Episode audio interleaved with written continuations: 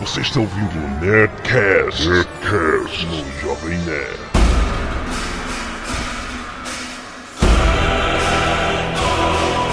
Landa, landa, landa, nerds! Aqui é Alexandre Antônio, Jovem Nerd, e eu tenho dois hit dice de vida, menos um de constituição. Que Eduardo Spor, eu vim cicloto e eu já sobrevivi a uma queda da estratosfera.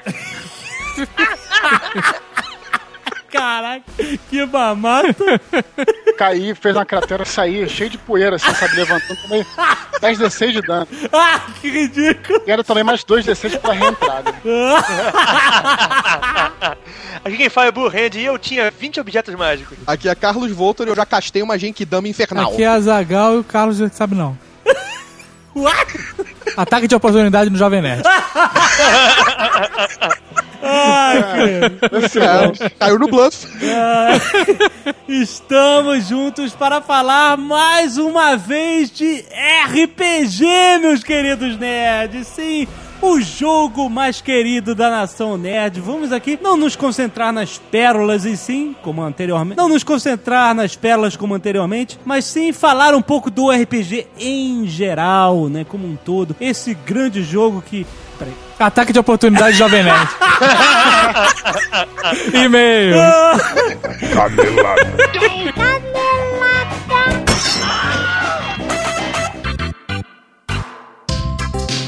Muito bem, Azaghal, vamos para mais uma leitura de e-mails e caneladas no Nerdcast. Vamos. Esta semana, Azaghal, chegamos a uma conclusão, algo que não tínhamos pensado antes. O quê? O Nerdcast fez aniversário, Azaghal, Olha só.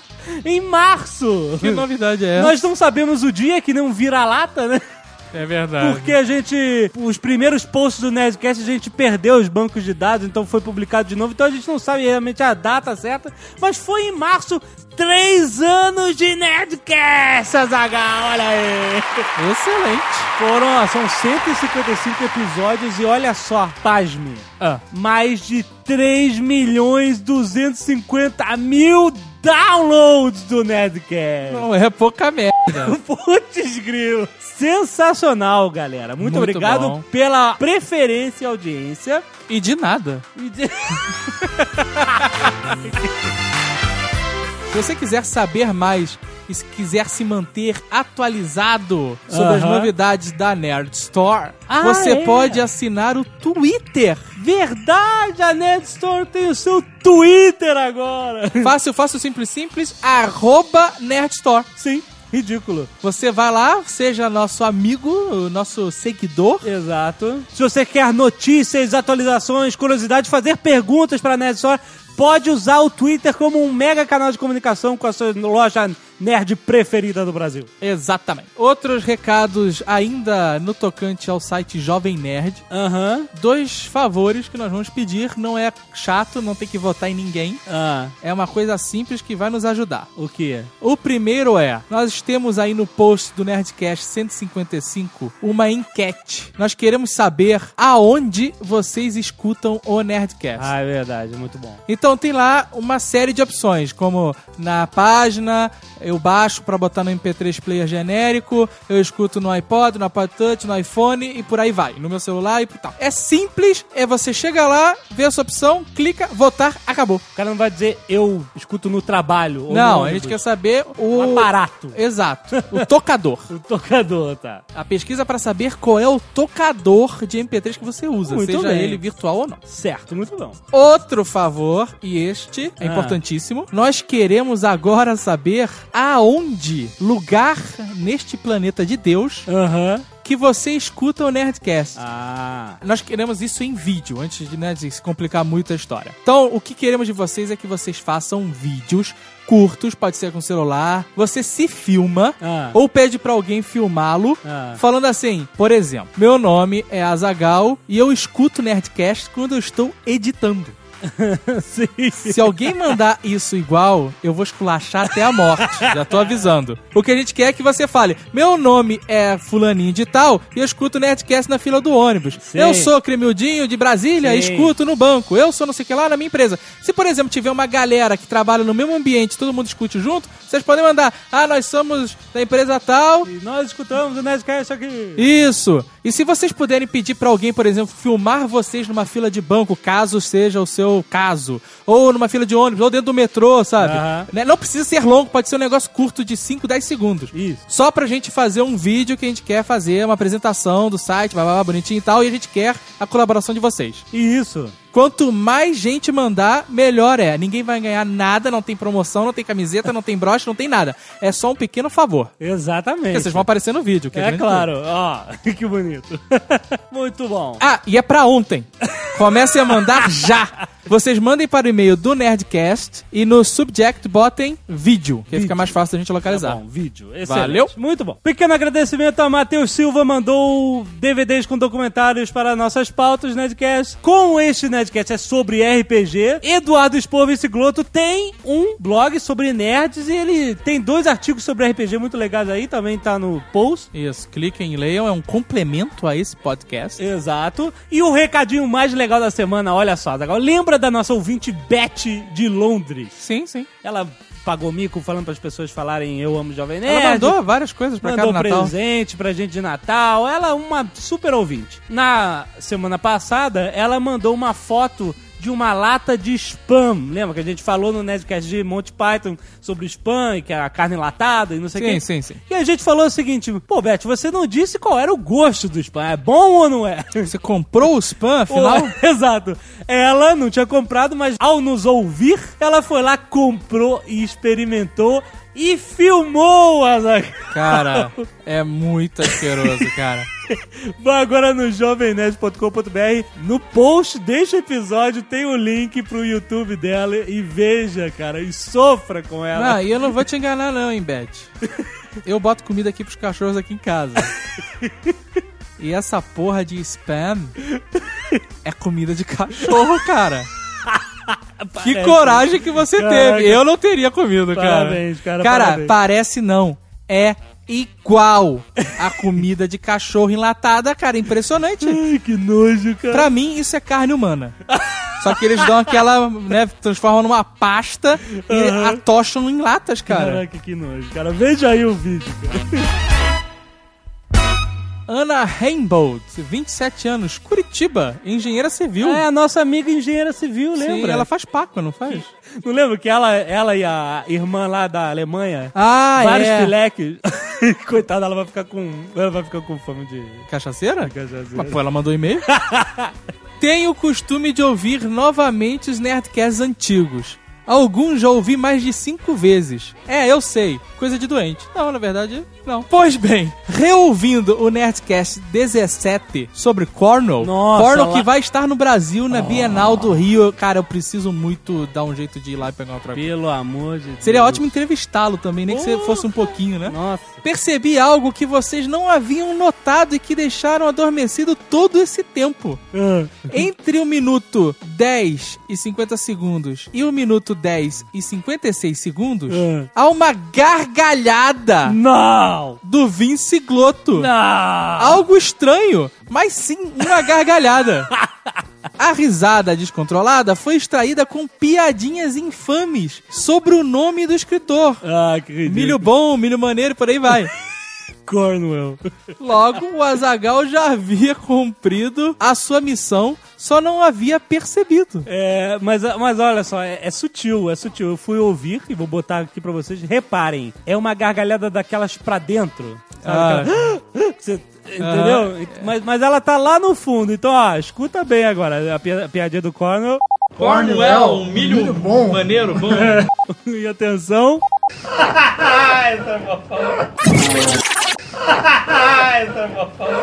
Olha só. Nosso amigo Vince Globo. Eu vou te falar mais. Nesse Nerdcast de hoje, E deu uma risadinha, né? não. Não? Ele deu uma risada expressiva. É, eu não fiquei lembro. apavorado. Olha. O cara se soltou. que isso? Luiz Alberto, estudante de engenharia de produção, Niterói, Rio de Janeiro. No Nerdcast passado sobre coisas irritantes 3, o Alô Tony numa hora disse que os heróis adolescentes estão se espalhando e num desenho tínhamos Wolverine adolescente, coisa que ele nunca foi nos quadrinhos. Não, que ele nunca foi na vida. Na vi- eu quis dizer na vida. Exatamente. Foi o que eu entendi. Exatamente. Mas ele nunca foi mesmo nem no desenho. Em X-Men Evolution, desenho onde a maioria dos X-Men são adolescentes, ele é velho pacas. Em um episódio ele aparece lutando ao lado do Steve Rogers, do Capitão América, no momento de flashback da vida dele. É, mas aí é, é Não, aquele eu- velho que, que tem cara de adolescente. É, eu me expliquei mal. É, exatamente, está querendo dizer ao look and feel, né? Eu botei aí no post um link pra você ver uma comparação de imagens de Wolverine. Veja a imagem de Wolverine em X-Men Evolution. Não, não, Não não. é nada respeitável, Não funciona. Tem que ser um cara talhado pela vida, né, cara? Exatamente. Ah, e pouco depois a Zagal solta que o Pato Donald de criança fazia parte do elenco de Tiny Toons. E quando Donald é o personagem da Disney, o Pato de Tiny Toons era o Pluck Duck, uma versão infantil do Patolino. Eu É, falei isso confundiu. mesmo? É normal. Que eu falei, eu lembro que eu falei Pato Donald, não sei o que lá, eu não sei exatamente o que É. eu disse, mas não sei se estava no mesmo contexto. Ah, mas é normal confundir um com... É pato, tudo pato. Igor Maciel, advogado, 24 anos, Grandes mesmo. grandes merda ser advogado. Advogado. Maceió, Alagoas. Ai, ai. Estava eu escutando o último Nerdcast quando de repente a minha cabeça deu um estalo. Ai, meu Deus. Percebi que, desde o programa 15, Chova ou Faça Sol, estava lá eu, em frente ao computador, para baixar o mais novo episódio e garantir o meu final de semana. Ah, certo. Mas assim como uma criança ao descobrir que Papai Noel não existe, me dei conta de que nada nesse mundo de Deus é pra sempre. Isso é fato. É verdade. Poderia algum dia o Nerdcast acabar?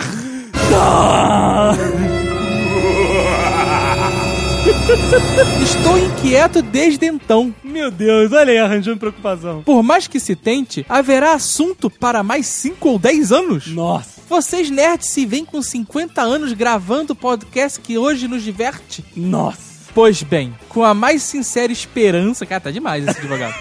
Eu peço que sim, seja suas respostas. Olha só. Acredito que, como eu, outras pessoas já agregaram o Nerdcast em suas vidas. E Daniel Faraday do Lost, que me perdoe, o Nerdcast já se tornou a constante de todos nós fãs. Olha só, que bonito. Pois bem, pena que não é 1 de abril hoje, que senão a gente podia falar que tinha acabado, né? Mas, Ah, será, Jovem Nerd? É, Já não. que você disse que toda reunião de seres humanos é fadada ao fracasso, Olha, nada de fato é para sempre. mas eu vou aqui, e olha que as pessoas que ouvem o Nerdcast estão acostumadas a saber que eu tenho razão sempre. é bem provável, Ó, como tudo nesse mundo de Deus, que o Nerdcast, no formato que existe hoje, não dure para sempre. Mas sim. certamente ele vai se transformar em algo muito melhor. Olha só. Porque nós estamos sempre nos adaptando, Jovem Sim, Nerd. é verdade. Então, como uma fênix louca e alcoolizada, o Nerdcast vai sempre explodir e ficar mais magnânimo. Ó, que bonito. Nossa, que bonito. Mas calma, não se preocupem. Vai durar pra caramba. Fiquem Vai durar e vai melhorar e... Até ter alguém que nos substitua, nós estamos aí. Ah, exatamente.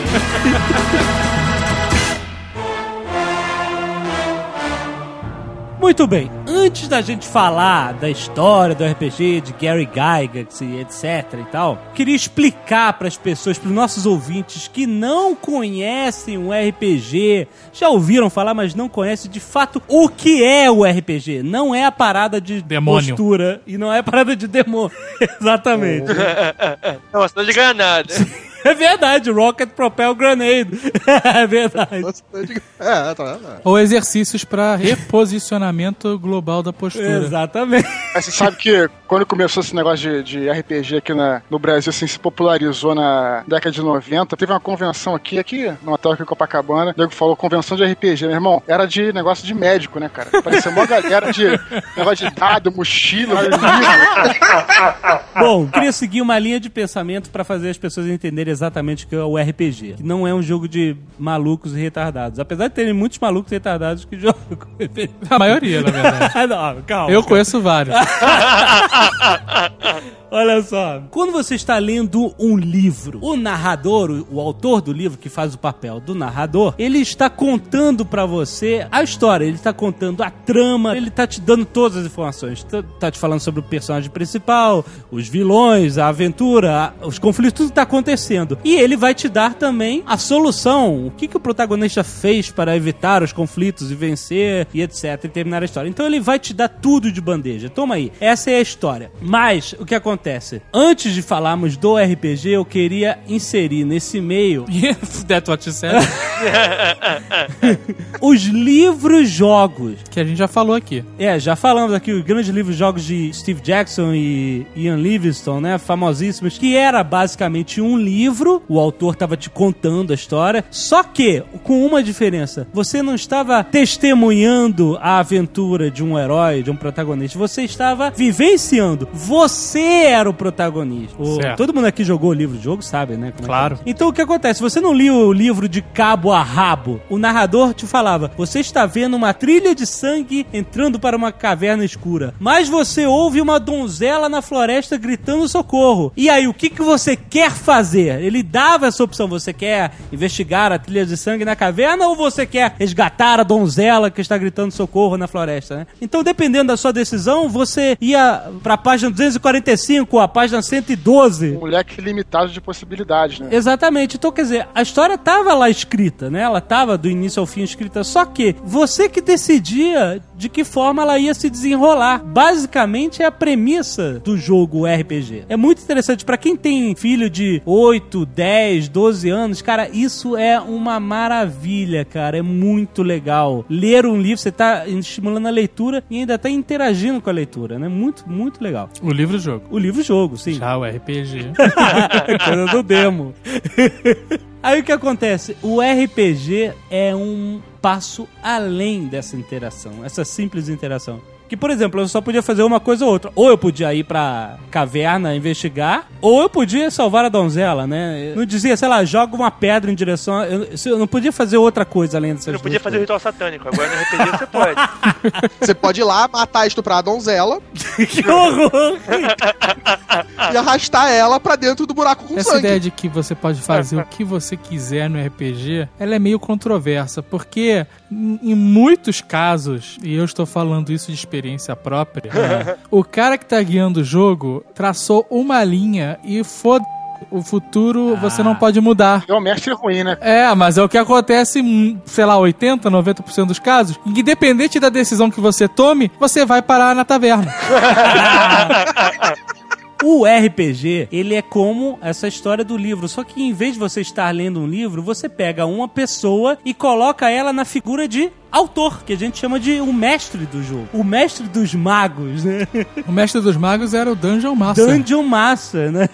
Esse mestre é a pessoa que vai contar a história e você, que está do outro lado da mesa, vai interagir com a história. Você é um personagem. RPG significa Role Playing Game. É um jogo onde você desempenha um papel. Você é alguém no jogo, né? É Isso. quase um teatro, é um jogo de interpretação. Exato, interpretação e imaginação. Só que o que acontece? Com um RPG, não é que nenhuma pessoa só. Um livro só pode ser lido por uma pessoa de cada vez. O RPG não, você pode ter várias pessoas juntas jogando com um mestre contando a história. Então o que acontece? O mestre vai contando pra você o que você deve fazer, o que está acontecendo à sua volta, quem são os personagens, quais são os conflitos, e você diz: Ah, eu quero fazer isso, eu quero fazer aquilo, e o mestre vai ter que ter sagacidade pra te contar as consequências do que você falou. Ou te fazer ir pra taverna de alguma outra forma. É verdade.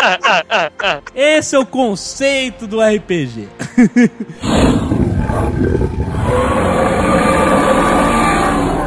Vince Glotto você saberia contar bem como surgiu o RPG? Surgiu na década de 70, né? Tinha dois caras nos Estados Unidos chamados Gary Gygax, Dave Arneson, né? Os caras eram fissurados em jogos de guerra, né? Os famosos wargames que já existiam há muito, muito, muito tempo, né? Os caras tinham uma, um grupo de jogo, é, uma sociedade, na época chamava-se, acho que era Castaway Crusade Society. Os caras tinham um grupo, tinha revista, tinha tudo. Os caras se amarravam nessa parada de jogos de guerra. Era né? qual era do jogo de guerra? Eles- Era miniaturazinho? Era uma miniatura que eles eram caras muito, muito criativos. Então eles desenvolveram, cara, um jogo de guerra próprio pra eles, que foi o famoso, ou não tão famoso, né? O Chainmail, né? Era um jogo de estratégia de guerra de tabuleiro, onde você controlava exércitos, tudo, e tinha um módulo de fantasia também, o Chainmail, né? Aham. Esse o Chainmail já é considerado, assim, um antecessor do D&D, né? Isso foi em 71. Inclusive, Dave Arnold, eu tive o prazer de conhecer, entrevistar ele no encontro de RPG de São Paulo. Conversei com ele durante horas, um cara super maneiro. Porra, apertei a mão dele, falei, pô, você, a gente, nós nerds devemos muito a Ó, você, que né? maneiro. Eles, eles jogavam Chainmail a exaustão, né, cara? Até que teve uma situação no jogo onde eles os dois exércitos se encontraram. Eles estavam no impasse, os dois exércitos. Eles resolveram fazer o seguinte: eu fiz outro dia com a Zagal aqui em casa, a gente estava jogando War, ele estava vencendo, eu falei. Que tal assim, o meu campeão contra o seu campeão? E- não, mas então, aí eles resolveram, olha, vamos fazer o seguinte, vamos tentar colocar, em vez de a gente colocar um exército contra o outro, vamos ver como é que fica uma batalha entre esses dois generais. Acontecia às vezes na Idade Média e tal, embora ninguém tenha relatos históricos disso, que os dois reis ou os dois generais combatiam de fren- frente a frente, tinham o destino dos seus países, seus exércitos. Né? Então eles transformaram a, a- a- ficha do exército e fizeram a ficha do general, do rei, e aqueles dois personagens entraram, é, entraram em combate, eles dois. Né? Aham. Aí foi assim que começou. Foi a primeira, primeira ficha de personagem, foi essa ficha desse chainmail, né? Que foram dois reis lutando um contra o outro, né? Que até então você só tinha os exércitos lutando. E aí eles transformaram o exército, personificaram na, na imagem do rei ou do general. Mas aí criaram, tipo, estatísticas como super trunfo, um negócio desse. Não, é, foi o seguinte, eles, eles tinham os bonecos deles, né? E vamos fazer o seguinte, ó, não vamos destruir nossos bonecos, destruir os nossos, nossos Eles exércitos. destruíam os bonecos. Porra! Não, mas, mas, mas o boneco saía da mesa, né? Ah, o boneco bom. saía da mesa, saía do tabuleiro. Não, seu exército perdeu Você jogar granada no meio do tabuleiro. Derrete os bonequinhos de chumbo, né, cara? Você perdeu o exército, né? então vamos fazer o seguinte: vamos só lutar, vamos decidir essa luta só entre um boneco contra outro boneco. Né? Então eles fizeram a estatística de um boneco só, que são, eram os reis e se enfrentavam. E começou assim, cara. Dave Arneson propôs isso, cara. O, o Gary Gaga se amarrou. E eles começaram a desenvolver, cara, um jogo com personagens e pegaram o módulo de fantasia do time meio, né? Eles ampliaram, mexeram no módulo e tal. Fizeram um manuscrito de 18 páginas. Muita gente deve ter feito também. Sei que muita gente criou RPG, né? Uma coisa que simples. Eu, eu. Ah, todo mundo, todo mundo. Cara, quando eles viram a parada já tinha 100 páginas, o, joga- o grupo de jogadores deles, que eles faziam parte da associação, os caras estavam jogando que nem os loucos e tal. E eles criaram, né? é, fundaram a TSR, né? Que é Tactic Studies Rules, a TSR. A editora do Gygax que lançou o jogo D&D, as primeiras caixas do D&D, né? E um dado curioso, um dado mesmo curioso, seis dados curiosos, é que É, é. Segundo o que o, que o Dave Arneson me disse, a gente joga hoje com seis dados diferentes, lados diferentes, porque eles podiam usar só 2D6 ou 3D6, o que for. Só que quando eles foram comprar os dados na loja, só vendia o set com 6. Então eles usaram aqueles dados pra, pra adaptar pro jogo que eles estavam É fazendo. mesmo? Meu Deus, É. eu fico imaginando pra que, que serviria um D8, um D12 antes do RPG. Tinha uma empresa que fazia, produzia esses dados, então só vendia a caixinha com, com seis dados diferentes. Fazia por fazer, né? E se eu fizer um de oito lados em vez de seis? Vai ser uma Sei lá, sensação. vai ver surgiu algum cassino em Las Vegas, uma época. Não, não, vamos revolucionar o jogo de dados. É, também não sei. Mas foi o que ele me disse, né? Pô, espetacular. Aí eles adaptaram as regras pra usar, fazer uso de todos aqueles dados. Todo mundo sempre achou, inclusive eu sempre achei, que o Senhor dos Anéis tinha sido o grande ponto de partida pra criar esse universo de RPG medieval, de magia, capa, espada, etc. Mas não foi tão assim, né? Tinha um amigo nosso, ele se amarra em, em- em Tolkien. Ele perguntou ah, como é que foi a sua influência do Tolkien e tal, pra criar o, o Dungeons and Dragons e tal. Ele falou: Olha, eu gosto de Tolkien, mas eu, eu não tive quase nenhuma influência do Tolkien, né? Ele citou um autor, é, vários autores, né? Ele falou que teve uma influência muito forte da própria história medieval da Terra, tanto é que o Greyhawk, que foi o primeiro mundo a ser criado, é um mundo que tem muito a ver com cavaleiros, cruzados, né? Uma coisa assim bem parecida com o medieval da Terra. Um autor que ele se amarrava é o Fritz Leiber, né? Que é um autor americano. Cara, eu já li algumas coisas dele e é bem maneiro. Inclusive, foi feito um módulo pro AD&D chamado City of Lankmark, que é uma cidade onde existia nesse mundo do Fritz Leiber. Que é uma cidade que, assim, bem aquela cidade do AD&D, do D&D mesmo, né? Com guildas de ladrões, torres de magia, é, subterrâneos, é, masmorras debaixo da terra, uma coisa assim bem... É como se fosse um a Waterdeep de Forgotten Realms, ou então até a própria cidade de Aham. Greyhawk, do mundo de Greyhawk, né? Ele tinha que falar isso, Vince, porque a Tolkien Society processou a TSR várias vezes por é, rou- roubar a ideia, roubar a ideia deles e perdeu em algumas e ganhou em outras. Ele não precisa nunca falar alguma coisa diferente disso. Incluindo o fato de que o Halfling se chama Halfling e não Hobbit, porque foi um processo, até- foi um processo da Tolkien Society. É verdade, mas se você conhecer litera- literatura é, de fantasia, você vai entender que realmente os mundos de D&D não tem tanto a ver com Tolkien. Eles são bem diferentes, assim. O mundo de Tolkien é um mundo assim um pouco um pouco soturno, um pouco abandonado, uma coisa diferente. Começa a ler Fritz Leiber, você começa a ler o próprio Robert Howard, que é o criador do Conan, a gente já falou outras vezes aqui, você vê que realmente é, tem uma diferença bem grande, assim. Não tem tanto sabor do Tolkien. As próprias magias da, da Terra-média são magias assim, não, você não vê um cara fazer uma quase uma fireball, um lightning bolt, uma explosão, é, a magia é muito mais sutil, né? É, Quando você verdade. conhece a literatura, você vê que faz sentido isso, apesar de você ter razão, né? O negócio do Halfling, é, é fato, né? Não, tá lá, tem anões, tem os halflings, tem os orcs, tem os elfos, né? Mas o Tolkien também pegou os anões, os elfos também de outras influências. Por isso que eles não ganharam todos os processos.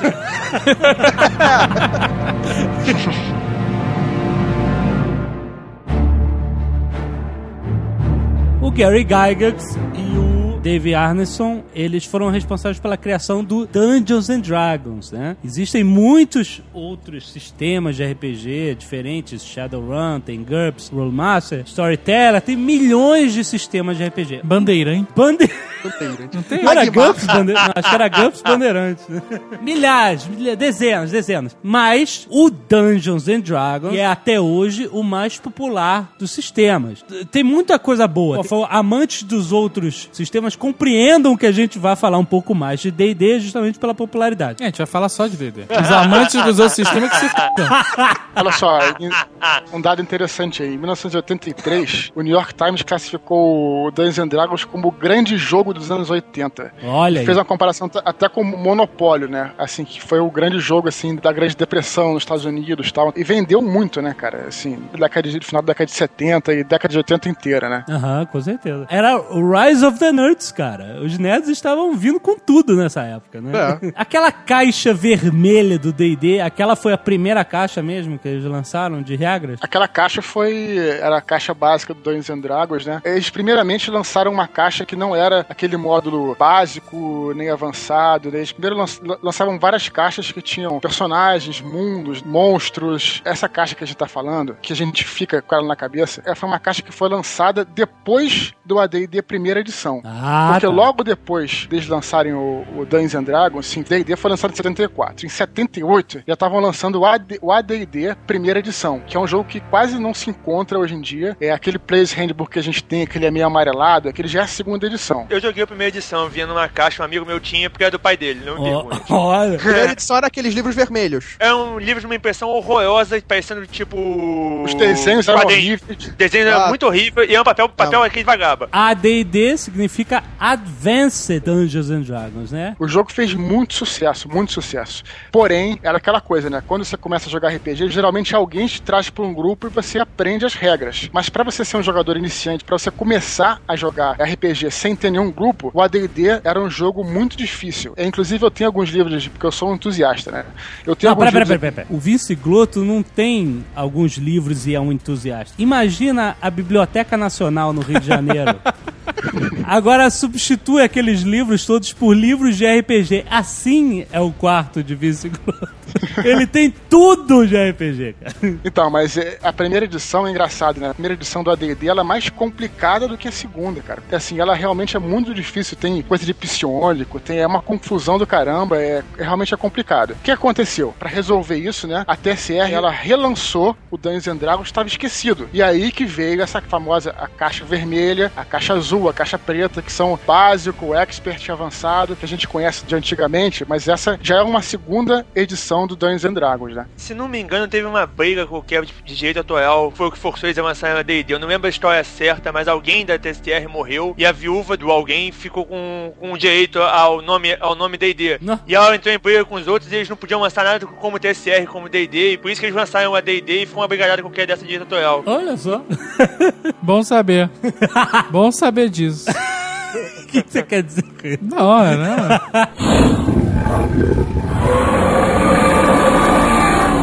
Peraí, deixa eu puxar o nosso ouvinte leigo em RPG de volta, né? Se a gente vai chamar o Lego, eu já vou dizer logo que Dungeons and Dragons significa calabouços e dragões. Sim. Tem gente que não deve saber, cara. E o, le- o leigo que não sabe inglês. É Por um- exemplo, o Leigo em São Paulo, D&D pra ele é uma loja de decoração e design. É verdade. Existe uma loja que chama D&D, D&D, eu sabe? sei, eu sei. E o nome da loja é Quando decoração eu e vi design. ela pela primeira vez, eu fiquei maluco. É, Exato, D&D aí. gigante escrito. Exato. O Leigo tá pensando nessa loja direto. Entrou achando que aqui é o paraíso do RPG. A D&D para um leigo é abajures, design e decoração. Vou te falar o que, que é, o que que é o paraíso, paraíso do, do RPGista. Uma vez a gente foi numa loja, cara, que no Brasil as lojas de RPG são boas, mas é, não, antigamente não, eram Não, tão não, boas não. assim. Não, não, não. O quê? Aqui no Brasil, as lojas Fala, podem vem, ser aí. boas pra quem nunca passou das nossas fronteiras. Sim. Porque não se compara, cara. Eu tive a minha época de entusiasta que adorava ir na Malas Artes, Ah. ou na Ponte HQ e tal, e ficar lá olhando RPGs e comprar vários que eu nunca ia jogar na minha vida e tal. Mas, pô, quando eu fui pra Disney, que eu fui numa loja que vendia esse tipo de coisa, e action figures e não sei o que lá, pariu, cara. Fiquei maluco. Não, não é Disney, né? Não, em Orlando Em tinha. Orlando. É, aí quando eu fui na Disney. Sim, sim. Você não sim. viaja pra Orlando, você viaja pra Disney. Certo, certo. É, era aí que eu queria chegar. Quando a gente foi pra Londres, cara, a gente foi numa loja chamada Forbidden Planet, Ah. que tem lá em Londres. Cara, Conheço a loja, loja é maneira. A pessoa fica imaginando assim, pô, mas calma aí, não falaram que era um jogo de imaginação, que uma pessoa contava a história os Mas outros era, interagiam? era de imaginação, porque com aqueles livros e com aquelas ilustrações, cara, você tinha que imaginar tudo, Você tinha que ter imaginação Exato. Mas aí a pessoa pergunta, por que tanto livro, caixa e tal, não sei o quê? É porque o RPG é como se fosse uma caixa de areia, né? Você pode criar qualquer brincadeira ali dentro. Ou cagar em cima dela. é verdade.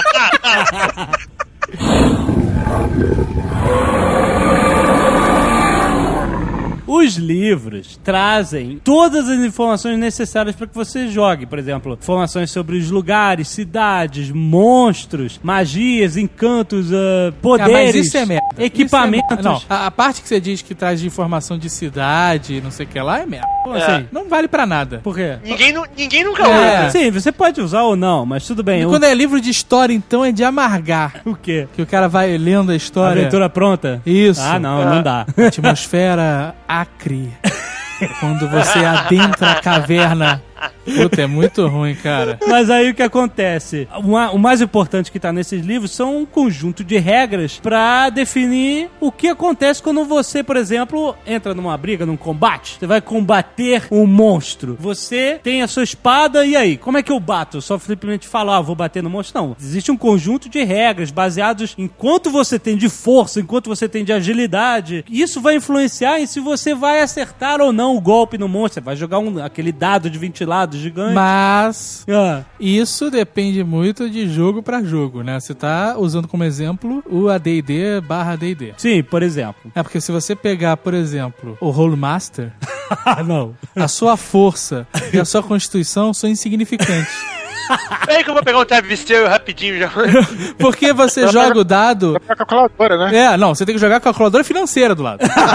você pega o dado e aí, cara, dependendo de quanto você tirar no dado, whatever a sua força, a tabela vai abrindo Sim, sim. e um mísero, uma mísera facada pode matar uma pessoa, cara, assim, de primeira, assim como é na vida real. Mas o problema não é, assim, a facilidade de morrer no jogo. Isso é até maneiro, você né, fica menos audaz com o personagem, É, né? fica O problema é o tempo que você leva pra perceber isso. Porque você fica, joga o dado, abriu, joga de novo. Abriu outra vez, joga outra vez, vê na tabela. É puncture ou é slash?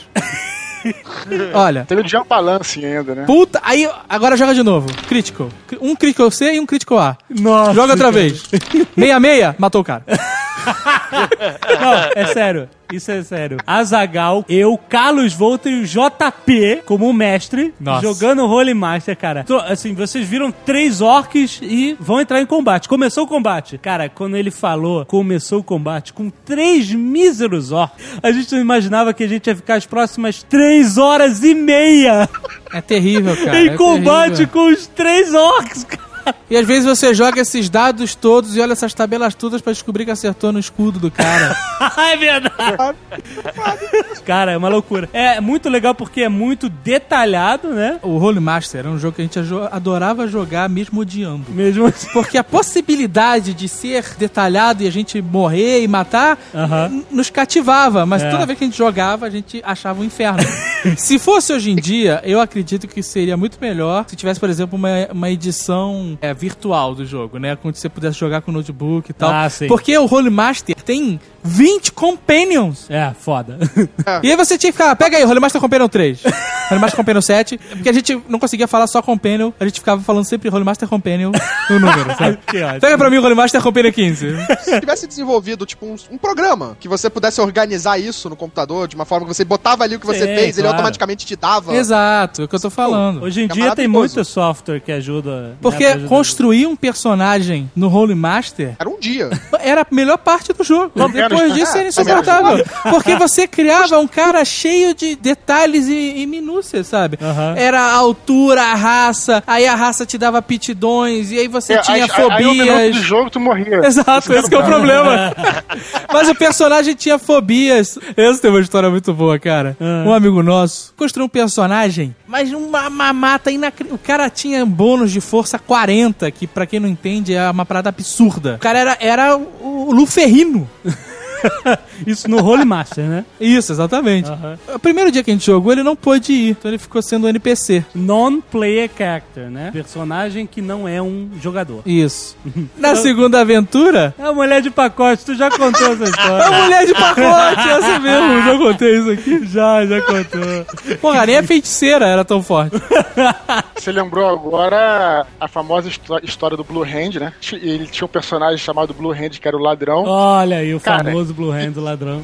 A gente passou por várias paradas, a gente passou por deserto, a gente passou por, por selva, a gente entrou num calabouço, cara. Tivemos que nadar, isso daí tudo bem, né? Subimos escada, não sei o que e tal. E quando a gente saiu do calabouço, a gente já tava numa caverna, viu um, um monstro lá, e o Blue Hand falou: Bom, eu vou pegar o meu veneno, que eu tenho um pote de veneno grandão, né? Ele, pô, você tem um pote de veneno grandão? Tá levando aonde, cara? É, a minha carroça, cara.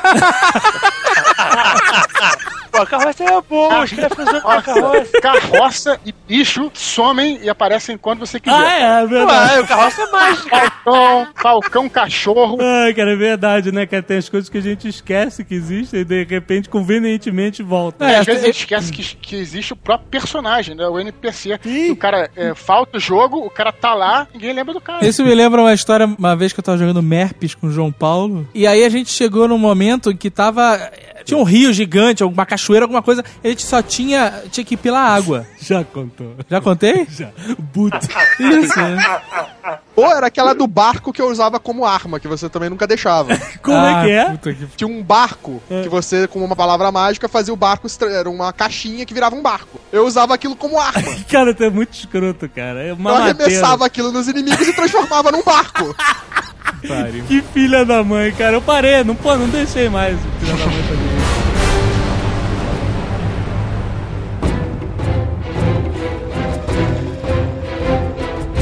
Essa parada de seguir a regra como um fanático religioso. Aham. Ela sempre torna o jogo mais chato. É, eu acho que. Eu nunca fui Mas, mestre, a única aventura que eu fiz era do São Arnaldo. É a estátua que vomitava Eu arroz? vomito uma vez por ano. Vomitava arroz.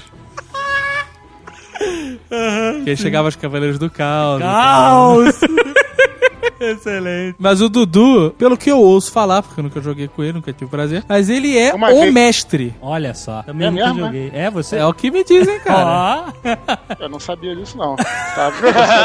Essa- Essa parada da- das regras, né? Isso foi uma coisa interessante, que, é, não é que foi introduzida, mas foi expli- explicitada pelo sistema Storyteller, né? Que é aquele sistema do Vampire, que muita gente, tem gente que adora, tem gente que não gosta, é um sistema um pouco polêmico, mas quando ele chegou na década de 90, ele trouxe esse conceito, né? Que se popularizou, que era o conceito de que você não precisava ficar tão preso às regras, né? Aham. Você podia mudar as regras à sua vontade. Isso é, se tornou um pouco mais forte porque durante toda a década de 70 e década de 80, a década de 70 e 80 foram conhecidas pela a era dos sistemas. Aham. Por que isso? O D&D sempre dominou e o D&D, diferentemente do Rollmaster, né, é um jogo muito simples, o D&D e o AD&D segunda edição. né? São jogos simples. Então todo mundo queria criar o seu próprio jogo pra adaptar. Eu quero fazer um jogo de- de, de futuro, eu quero fazer um jogo... Tá? Então, cara, na década de 80, cara, o mercado foi inundado por, assim, milhares, mas tinha coisa assim, tinha sistema pra tudo quanto é lado, super-herói, lei de 007, tinha sistemas específicos, assim. Ó. Ah, eu tinha um jogo que chamava Innomine, que era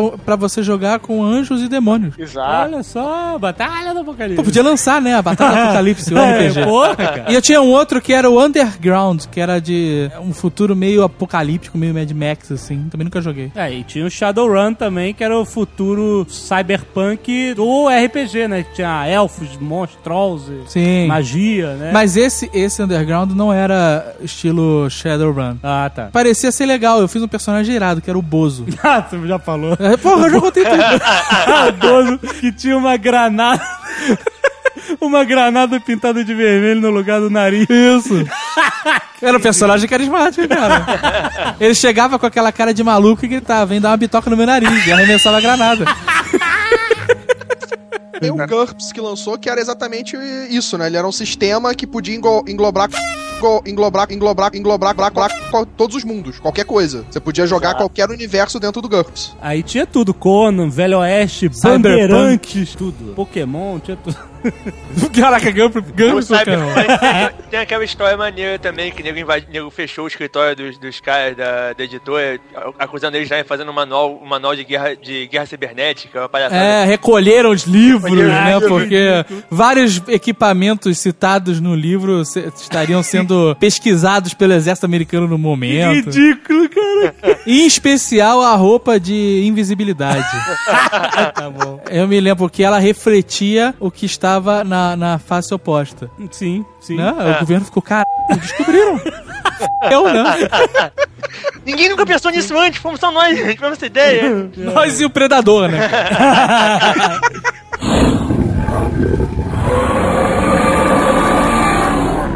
Em 89, né, a TSR ela lan- lançou o AD&D segunda edição, que é o, praticamente que eu acho que nós começamos jogando AD&D segunda É. edição, não sei, né? Foi o que eu comecei também. Também. Eu comecei jogando D&D, Para- é.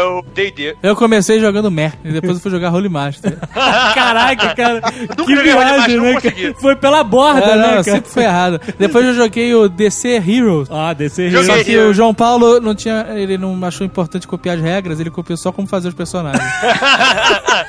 Que maluco. É Porque eu só jogava com encadernações. Sim, Xerox. Xerox. É, não tinha livro Geração oficial, era Xerox. só geração Xerox e espiral, né, cara? Exato. O Holy Master era um jogo que a gente considerava respeitável, assim, pô, é um Holy Master, né, cara? O João Paulo tinha até a caixa, né, com os três livros básicos e Aham. tal. As toneladas de Companions, de Holy Master Companions que a gente xerocava, É. aí a gente comprava aquelas pastinhas com plástico dentro pra botar as folhas, sabe? Ó, que bonito. Era um negócio organizado, cara. Era um negócio organizado. Devia ter uns 7 quilos de Holy Master.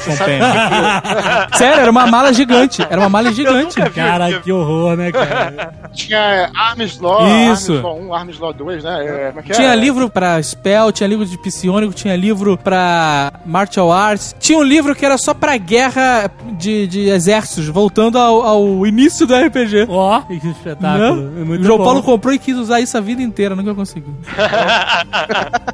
Mas é foi bom você ter falado desse negócio de porque quase simultaneamente ao lançamento do AD&D, segunda edição, em 89, eles relançaram o D&D, a primeira edição, né? Que era todos os livros juntos num mega livrão, que era o D&D Rules Cyclopedia. Hoje eu comecei a jogar. Porque o D&D, ele tinha uma diferença pro AD&D. O D&D, se você fosse, por exemplo, elfo, quero ser elfo. O elfo, você não podia escolher raça e classe, né? Se você escolhesse ser elfo, você ia ser uma espécie de fighter mage. Ou um ranger. Ou um ranger, né? Alguma Ou coisa assim. Tá. No AD&D você já podia escolher uma raça, eu quero ser um anão, mas eu quero ser um bárbaro, eu quero ser um anão clérigo. Você escolhia Na D&D você podia escolher a raça, e aí aquela raça dava determinadas aptidões ao personagem, por exemplo. É. O anão tem mais constituição e menos carisma. Sim. Né? Aí você tem uma gama enorme de opções de profissões, né? De é, as escolhas classes. de vida. né? Sim. você pode ser um anão e escolher ser ator. Sim, mas não vai ser Vai mais ser um ator de merda que aguenta muita porrada. então ele tem a indicação até, ah, melhores classes pra tal, né? Pro, pro anão, pro Sim. elfo, pro humano. O humano pode tudo, né, cara? É, a, É, a- a humano- classe 00. É Né? zero, zero. Não era pior que o meio elfo nessa época. É, meio elfo era whatever. Eu foi apelação. Eu tinha o meu elfo, joguei uma vez. Era o que eu Ruprest. Eu já contei isso também? Já. O D&D Rule Cyclopedia, ele ainda vende na Amazon.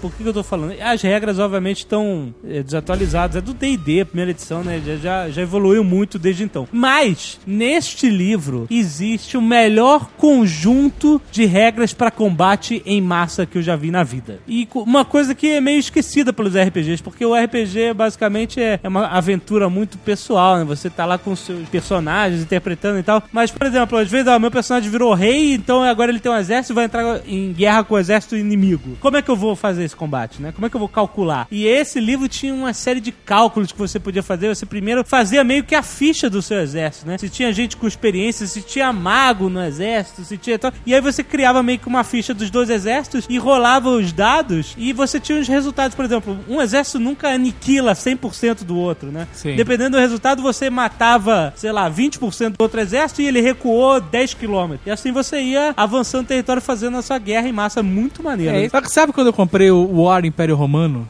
Quando eu vi, eu fiquei maluco. Eu comprei como se fosse acabar e nunca mais existir. Tem até hoje pra vender, Tá, mas eu tá, comprei alucinadamente. Eu falei, caraca, deve ser irado, né? Porque o War é uma guerra simples. Um exército um contra o outro. Tem mais estratégiazinha, mas na hora da luta mesmo é porrada e acabou. E eu falei, caraca, o War Império Romano você vai poder, certamente, usar cavalaria, flanquear, fazer né, cunha e não sei o que lá. Cunha. Vai ter várias regras extras. Viajou. Vai ser foda porque é Império Romano. Não é War, porra. Porra, né, cara? Qual é a vantagem de você jogar um War que não. Aí é um War. É um War. Com menos exército. Igualzinho.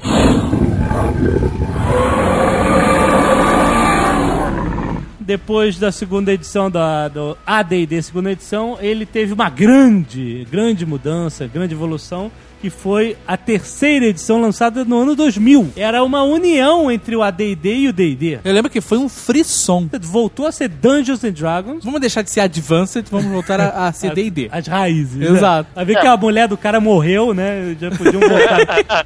Não, mas a Wizards from the Coast comprou os direitos dela e voltaram a ter todos os direitos, por isso que eles puderam lançar. terceira edição já era Wizards from the Coast, né? Já, a TCR tava se preparando pra fazer a terceira edição quando eles faliam ou foram para pra Wizard, whatever, mas eles estavam quase falindo, a Wizard comprou eles. É, foi, foi um frisson realmente. Eu sou um cara que sempre adorei o, o AD&D segunda edição, eu jogava pra caramba. Mas é um fato. Em 2000, o AD&D segunda edição já tava realmente precisando de um, tava, já tava muito ultrapassado já. Isso é, se, se apresentava é, não só pelos players, mas porque, pela quantidade de suplementos extras que você tinha no mercado pro, pro AD&D, entendeu? Aham. Então, assim, tinha muita coisa, tinha muita coisa diferente, tinha é, suplemento é, oficial, não oficial, era muita, muita coisa, mas suplementos que alteravam as regras Aham, básicas, né? aham. E tava fazendo muito sucesso aquilo porque realmente o sistema tava muito estático, né? Desde 89 que o sistema não mudava. Então, foi isso que aconteceu. Então, por isso que foi esse frisson grande no lançamento da terceira edição. Sabe uma coisa assim que me chamou a atenção da- na terceira edição, que eu lembro bem, É. é. que foi a primeira vez que se usou a informática, a internet, num RPG. É Pelo menos verdade. a primeira vez que eu lembro. O né? livrinho vinha com um CD. Isso, isso, porque antigamente era o máximo de tecnologia empregado no RPG era uma calculadora e a Xerox.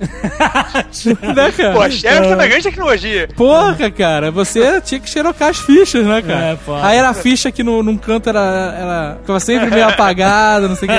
e aí você podia imprimir a ficha, cara. Caraca. Isso era uma revolução É, inacreditável. inacreditável, é verdade. A segunda edição ainda tinha aquela coisa do taco negativo. Isso pra mim nunca fez, fez uma lógica. Cara, Lógica. a melhor coisa da terceira edição foi a morte do taco. Porque, presta atenção, na verdade não é taco, né? É o que eu É tô- tac zero, né? Porque é uma abreviação para a frase em inglês To hit Armor Class Zero. Olha, olha que loucura esse sistema. Se tripiou. Era. Se tripiou, exato. Você tinha que fazer uma conta escrota que eu nem me lembro mais, graças a Deus, como é que era. Que você jogava a porra do dado de 20 lados, somava os seus negócios, e aí você via, ah, com esses números eu acertei até o taco menos um. É uma E a- loucura. Era bizarro. Aí o que, que a terceira edição fez? Se a pessoa joga um dado de 20 lados, ela vai obter um resultado de 1 a 20 e vai somar com a sua força, por exemplo, mais 5. Se eu jogar um dado de 20, tirar 10 e somar com 5 de força, o meu resultado é 15. Então vamos fazer a porra da classe de armadura, do armor classe dos caras, compatíveis com esses resultados. É Ou- claro. né? Simples. Então se o cara tirou 15 e o cara tem a ser 14, acertei, porra. Antes você tinha que fazer uma subtração, agora você soma. É Porque o pessoal estão reclamando de fazer contas de somar e aí. Mas, cara, isso acelera o jogo de uma forma inacreditável. Acelera. ah, Ela, né? que isso, todo mundo sabia fazer essas contas de cabeça, de trás pra frente. Na Ah. rua de enciclopédia tinha uma tabela no meio, se Cara, alguém tinha algum Eu problema. não, eu não sabia e já fui várias vezes enrolado por causa da matemática do jogo, cara. Porque sabe que tem jogador que enrola, né, cara? O jogador tem É. alguns jogadores ladrões e tem os jogadores meio ladrões, que não são ladrões, mas ficam assim com dado jogando. Ficam jogando, jogando dado, jogando Opa! dado. É, Ah, tá tirei rolando. 20. Ah, tirei 20, tirei 20. Exatamente. Tem um jogador também, que é o jogador que enrola no papo, né? Uma vez a gente tava jogando, tinha um, um mestre iniciante, eh, coitado. A gente tava jogando com ele. Cara, o cara não sabia assim as regras, não sabia nada tal. E a gente fez assim, não foi nem na maldade. A gente tava. Ele colocou uns tritons pra gente enfrentar, sabe? Aqueles bichos de, tipo, É tipo uma sereia, só que Sei, macho. sei, sei. Aí os bichos saíram, saíram da água e tal, não sei o que. Aí, aí eu, eu falei assim, eu pro. Eu, amigo imaginário, conversando, não vamos fazer nada, não, fal- falando em off. Porque os tritons são bons, entendeu?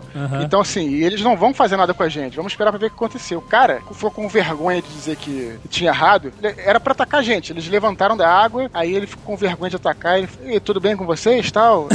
Tudo bem, tudo bem. Vocês estão bem mesmo? Querem alguma coisa? Não, não, então tá bom. Boa viagem aí, pronto, foi embora. Tem, tem cartas que enrolam assim.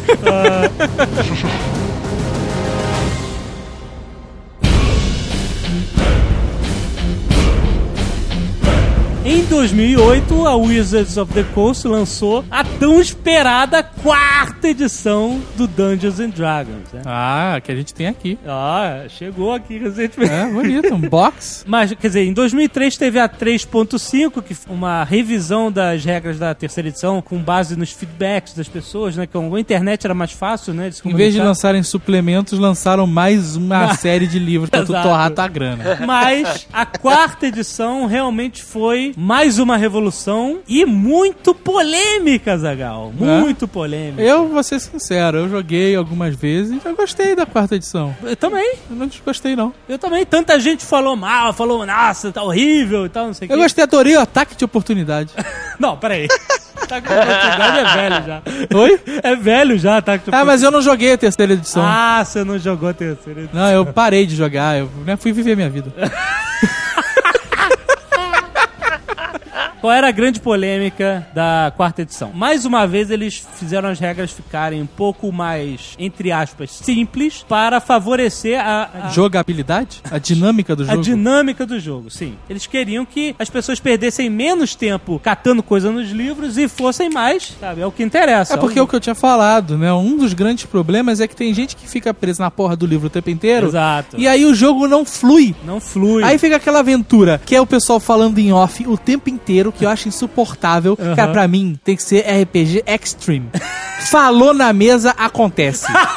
Sabe, esse negócio de, ah, faz não sei o que lá, cara. Isso não existe. Se o cara tá do outro lado, tá- sabe? Exato, Faz, exato. se o cara falar, faz não sei o que lá, ataque de oportunidade.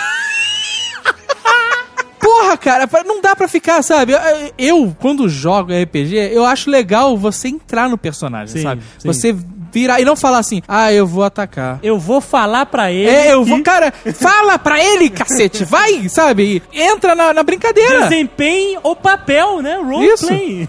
Eu, quando jogo, eu sou um filho da puta escroto inacreditável, cara. Os meus personagens são os caras mais pilha erradas possível. Qual é a grande polêmica? O pessoal disse que a- o D&D quarta edição virou um espelho dos jogos MMORPG. São jogos de multiplayer em massa online. Que é World of Warcraft, City of Heroes, e basicamente isso, né? Esses jogos, eles têm que ter regras muito mais equilibradas de personagens de um pro outro do que, por exemplo, o D&D terceira edição ou AD&D. Se você escolhesse um mago no AD&D, meu irmão, level 1... Fudeu. Cara, Ah, o Evel é um lixo. você não pode usar... Cachorro é mais útil. Você não pode usar armadura. Você tinha três magias por dia, um negócio assim. Mas né? eu vou ser falar. oito, três magias por dia, um- uma magia Mas de isso- primeiro nível. Quatro hit points, sabe? Mas isso é o que eu tô falando Mas aqui. é É o cara que quer jogar só usando a ficha. Porque você pode jogar com um personagem merda. E se o personagem tiver uma personalidade que vai, que flua no jogo, agora o cara fica esperando poder usar magia e, e entrar na porrada, cara. Ah, mas não vai calma. funcionar. Mas calma, vamos dizer que o cara entra na porrada uma vez, ele joga um Magic Missile. Na Cara, próxima porrada ele não pode fazer nada, só Ah, vai cajadada. Corre! Ah, mas corre, mas mano. aí que tá. Mas isso é uma coisa, isso é uma coisa que tá maneira, cara. Porque depois, com a evolução do personagem, um mago no nível 20 ninguém pega, cara. Mago nível 10 já é, já é Pesado. quase impossível de matar. Eu sei, cara, mas entendeu? Demora. É e às vezes o personagem, Isso é o jogador pode se sentir desestimulado a jogar. É, eu entendo, porque o cara começa a jogar, de repente, um player novo. Ah, vou fazer um mago, vou ter magias e, né? Você é o Gandalf. Vai começar de nível alto. É, mas aí o Areva também, né, cara? Eu vou começar no nível alto. Aí vai. É, Jeremy Button vai, vai regredindo. Termina o jogo na. negócio é que a quarta edição, na verdade, é um jogo novo. Que ele é completamente diferente da terceira e da segunda. Não, mas a grande polêmica é o seguinte: todos os personagens têm poderes e habilidades equivalentes. Um mago pode usar três magias num dia, por exemplo. Ele tem três poderes. Um guerreiro, um fighter, ele não vai ter só a vantagem de ser mais forte, poder usar armadura e, e atacar e tal, etc. O guerreiro também vai ter lá os seus três poderes, que na verdade não são poderes, são habilidades especiais do guerreiro. Isso. Então o que acontece? O mago, tanto o mago quanto o guerreiro, quanto o druida, quanto o clérigo, quanto o paladino, eles têm a mesma classe de habilidades ou poderes equivalentes, só que cada um direcionado para um canto. Entendeu? Por exemplo, o mago, ele tem poderes que afetam áreas e o guerreiro tem poderes que vão afetar mais um indivíduo, um inimigo só. Grande parte das pessoas ficaram falando assim: "Ah, agora todo mundo tem magia". Não é magia, é porque o guerreiro tem umas habilidades especiais, uns ataques especiais que ele pode usar X vezes por dia ou quantas vezes ele quiser. Só que é o seguinte, o mago acabou se tornando um merda. Por quê? O guerreiro tem seus poderes assim como o mago, certo? Que Aí vai lá, o mago usa os não. poderes dele, o guerreiro usa os poderes dele. Opa, acabaram meus poderes do dia, acabaram meus de encontro. Não, não. O que, que eu vou fazer? Sair na porrada, como guerreiro. Ah, eu, não. mago, o que, que eu faço? Não, não, não. Não, porque todos eles têm poderes que podem usar at will, quantas vezes quiserem. Isso. Então, por exemplo, o mago pode usar Magic Missile à vontade. O que eu acho maneiríssimo. Eu joguei com o mago quarta edição, achei super legal. Me diverti tanto quanto o guerreiro, tanto quanto o ladrão, tanto quanto o paladino. Achei o máximo, porque eu tinha outra estratégia. Quando Ah. você começa a chegar a level mais alto, o mago se transforma num merda. Porque os É? poderes que ele vai ter de level que ele vai poder usar sempre não são tão E era- fortes ou comparáveis com os outros. Ah, eu não acho. Eles. Era justamente o que, não- o que era o contrário antigamente, né? Porque o mago começava fraco e evoluindo, passava à frente de todos os personagens, se tornava um cara super poderoso e isso fazia parte da interpretação do personagem. Daí, jogo de interpretação. Na verdade, essa quarta edição ela tem seus prós e contras. Pra quem nunca jogou RPG e tá tendo pra primeira experiência, é legal o seu personagem começar batendo como se fosse um veterano de guerra, sabe? Porque, caraca, personagem nível 1, nível 2, nível 3, mas arregaça na porrada. Pra mim, eu acho meio boring, sabe? Todo mundo tem que lutar tanto. E na verdade, na hora da batalha, fica só um festival de arranca-cabeça. Ah, não. Eu, eu é. gosto da dificuldade, eu gosto do jogo que é mais difícil. Tem mais perrengue. A quarta edição é exatamente isso. Ela preza o combate. Ela não preza o combate, ela preza o jogo dinâmico. Cara, sabe qual é o problema que a gente tá batendo aqui? É que a maioria dos jogos foca no combate. Você tá indo na taberna, ou tá, sabe, passando pela cidade, ou se, qualquer coisa que você tá fazendo, o objetivo daquele jogo, na verdade, é testar o teu personagem, é sair na porrada. E isso que é o grande problema, porque a ideia é a história fazer o negócio ser interessante. Então, se no nível alto o mago foi imortal, isso não vai ter muita diferença, porque o que importa ali não é os poderes que ele pode usar por dia, e sim a história, o que acontece, sabe? Isso depende do mestre. O problema é que acaba que todo mundo se foca só na porra da regra, no jogar dadinho pra arrancar a cabeça. Exato.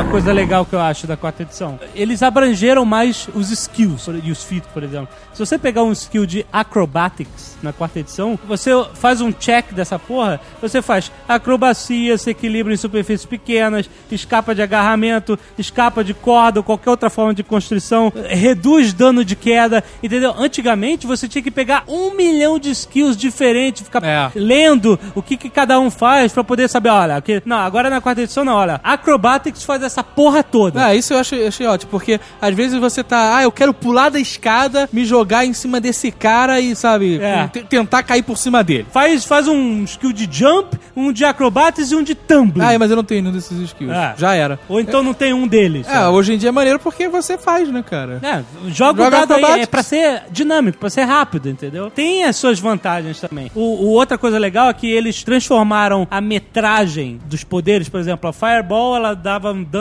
de 10 metros de diâmetro, né? Ou então 30 pés de diâmetro pra quem jogava em inglês, né? Tinha que Aham. ficar convertendo. Agora todas as medidas dos poderes, das regras de combate são em quadrados do tabuleiro que você usa. né? Isso também é polêmico, né? Eu achei ótimo, porra. Muito mais fácil de ficar calculando, ah, quantos metros esse cara tá. Você abre ali um quadriculado, bota os bonequinhos dos personagens. Se você não tiver, bota uns dados, pronto, cara. Isso é polêmico, que aí tem aquela polêmica famosa, que é a polêmica de se você vai jogar com miniatura ou se não vai, né? Eu uso muito miniaturas nos meus jogos, mas eu só uso pra eu ter a noção de onde é que os personagens estão no combate. Agora, na boa, cara, usar quadrado eu acho um saco, cara. Porque a minha concepção de RPG é você fazer um combate tridimensional. É fazer um combate que eu não tô focando. O cara não tem que olhar a mesa, o cara tem que fechar o olho e pensar no que tá acontecendo. O dragão pode chegar te dar uma porrada, você ir pra o, o outro lado da mesa. Quadrado é uma coisa assim que limita muito, assim. É, uma, é um retrocesso, cara. Eu penso assim, Eu não entendeu? Achei, eu não achei. Você pode transformar o quadrado em dois metros. Você vai obrigar se- os personagens a ficarem muito centrados no mapa, cara. O RPG não é mapa. Imaginar o que tá em volta, imaginar a floresta,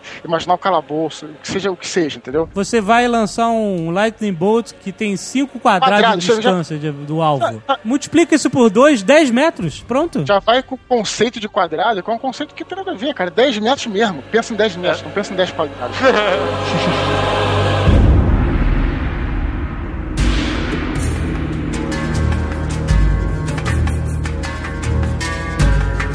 Os jogadores também influenciam muito se o jogo vai ser bom ou não. Sim. Existem vários tipos de jogadores. Né? É, se Tem- o jogador não entra, né? É.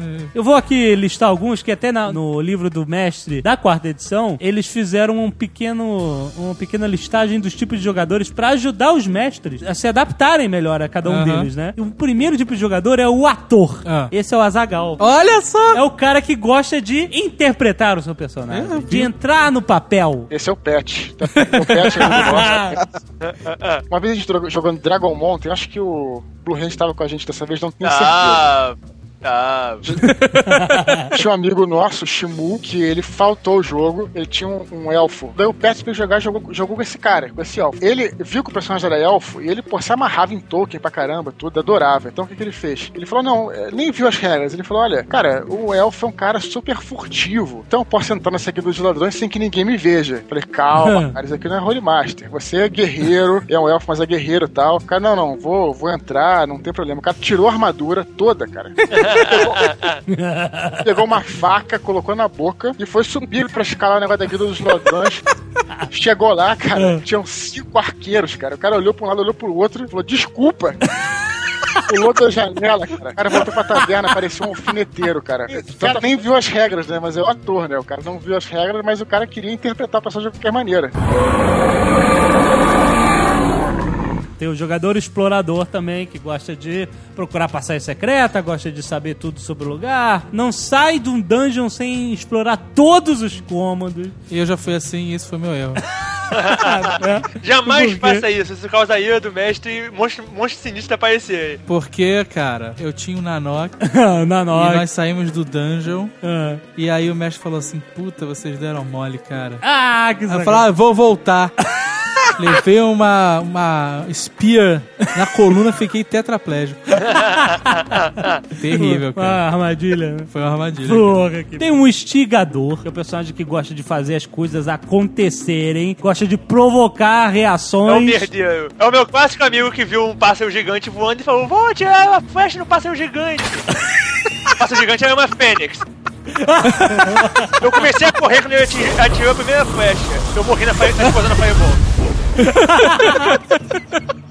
Tem o jogador matador, que é o que gosta de realmente rolar dado. né? Carlos voltou. Não gostava do Carlos. Não, e, e é bom pra cacete, cara, é um cagado, cara. Só tira naquele dia 20 na puta, mas cara, mas era uma porrada, uma cabeça voando, cara. Nunca vi isso na minha vida, matou uns 30 caras. Mas o Carlos gosta de interpretar um pouquinho. Sim, também. mas ele é um batedor, cara, isso é fato. Tem o contador de histórias, que é o cara que fica horas criando background pro personagem dele. Nossa, Né? esse eu conheço também. Ele gosta de aprender tudo sobre os locais que visita, gosta de saber tudo sobre as pessoas. Ele prefere realmente aventuras com trama, porque tem aventuras que não tem trama, é só porradaria. Né? É interessante perceber que todos esses jogadores eles têm seus prós e contras. Na visão do mestre, por exemplo, um contador de história, como ele tem um background pra ele, ele pode querer tudo que aconteça na história Ah, tem a sim. ver com a história dele, Isso. entendeu? Ele pode estar querendo puxar a sardinha muito pro lado É o dele. jogador Lost, né? Tudo tem que fazer um flashback.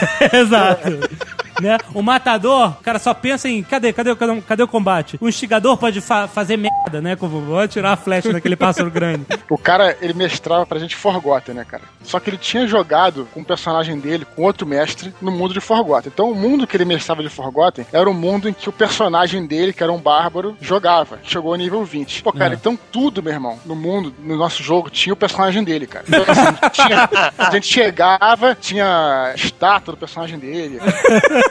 Pô, a gente ia matar um maluco lá da Zentarim. Sabe o que é a Zentarim, né? Aquela organização sinistra de assassinos lá, né? A gente ia matar o cara, o cara não falava. E quando a gente falou o nome do personagem do maluco, do mestre, o cara, não, pelo amor de Deus, eu conto tudo. o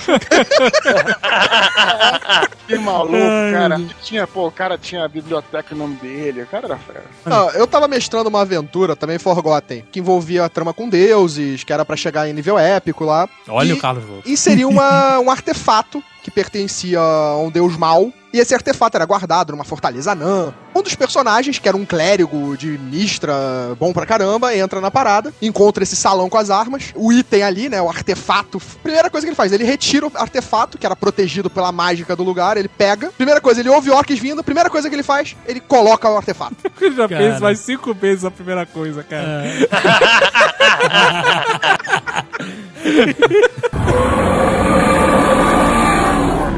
Tem o jogador pensador, que é aquele que normalmente pensa muito. O outro age, age antes de pensar. Esse pensa muito antes de agir, né? Aham. Mas ele gosta de resolver puzzle, né? Quebra-cabeça. Geralmente coisas. nunca age, né? Porque ele pensa demais e acaba não É, fazendo exato. porra nenhuma, porque passa a chance. Tem o jogador observador, que aí é a pessoa mais casual, né? Tá lá só pra, pra fazer número. Não conhece as regras, normalmente o iniciante, né? Ele, Ou geralmente as namoradas, né? Que vem. é, as namoradas.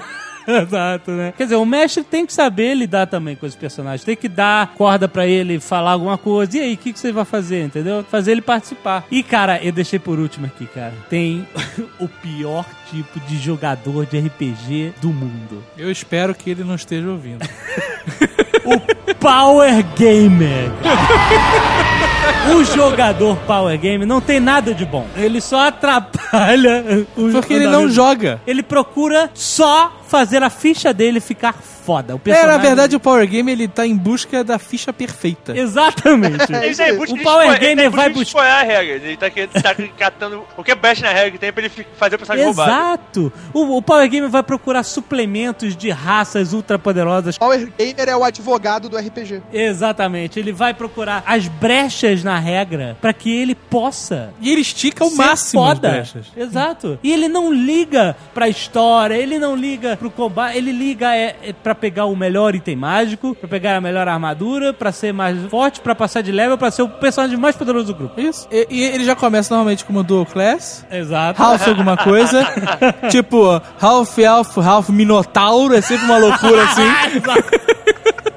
Exatamente. Cara, te- tinha uma, é a história do amigo meu que era Power Gamer, o, o Carlos conhece isso. Em Forgotten Realms tem um mega mago, que é tipo Gandalf de Forgotten Realms, que é o Elminster. É o Mister. Elminster. É o mistério. Fodão. É mexicano.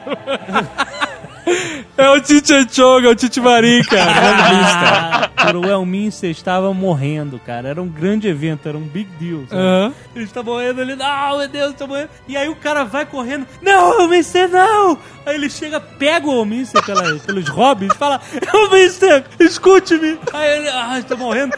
Passe todo o seu poder pra mim! que filha da. que escroto isso, cara. Como isso estraga o jogo, né, cara?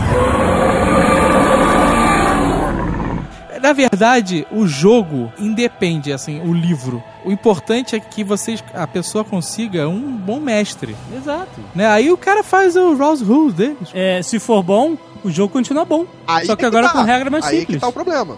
Nem sempre as pessoas vão jogar com mestres bons. Na, porra, na maioria das vezes, cara. Isso é uma coisa que vem também um pouco com a experiência, né? Lembro quando eu comecei a mestrar, eu fazia aventuras assim nos cadernos, escrevia aventura toda e tal, e acontecia com, com frequência acontecia essas coisas, né? Que a aventura mudava completamente, né? Aham. E eu comecei a entender que não valia a pena você escrever a aventura toda. Era muito mais fácil fazer tipo, uma espécie de um organograma Exato. com os caminhos possíveis pra seguir do que escrever aquilo tudo como ia acontecer. Então vem muito com a, com a experiência também isso, né? De você mestrar. Eu normalmente eu bolava uma, uma ideia do, do- da situação política local. Aham. E aí deixava, deixava o nego fazer, porque o nego fazia, tirava na telha mesmo, só jogava com o maluco. Mas a graça é essa, deixa os caras fazerem o que eles quiserem e, e coloque as consequências, né? Em prática, É, né? por- assim, eu só quero, antes de... Ah, Né, assim, mestre bom, não vamos virar mestres profissionais, né, que vai em convenção, não, eu sou mestre de RPG. Ah, não, não, É, pelo amor Não. de Deus. Por favor. Né, tem uma profissão, você é jornalista e tal, e aí você gosta de mestre. Não, não fale que você é mestre como Sim. se fosse Até a coisa mais importante da só. sua vida, porque aí é uma derrota do cacete, cara. Pô, eu conheci, eu conheci um cara que tinha um cartãozinho de mestre de Holy Master, sem sacanagem. Aí, David, causou um suicídio agora. Esse, esse aí vai pro da ponte. Grande problema vai ser, tipo, a nova geração que vai começar jogando a quarta edição vai passar só a ter um RPG que é só isso. Mas essa geração já foi pro caralho. Não se preocupa com isso não, que tem coisa muito pior acontecendo. Olha aí, caiu de novo. Ai, conseguimos.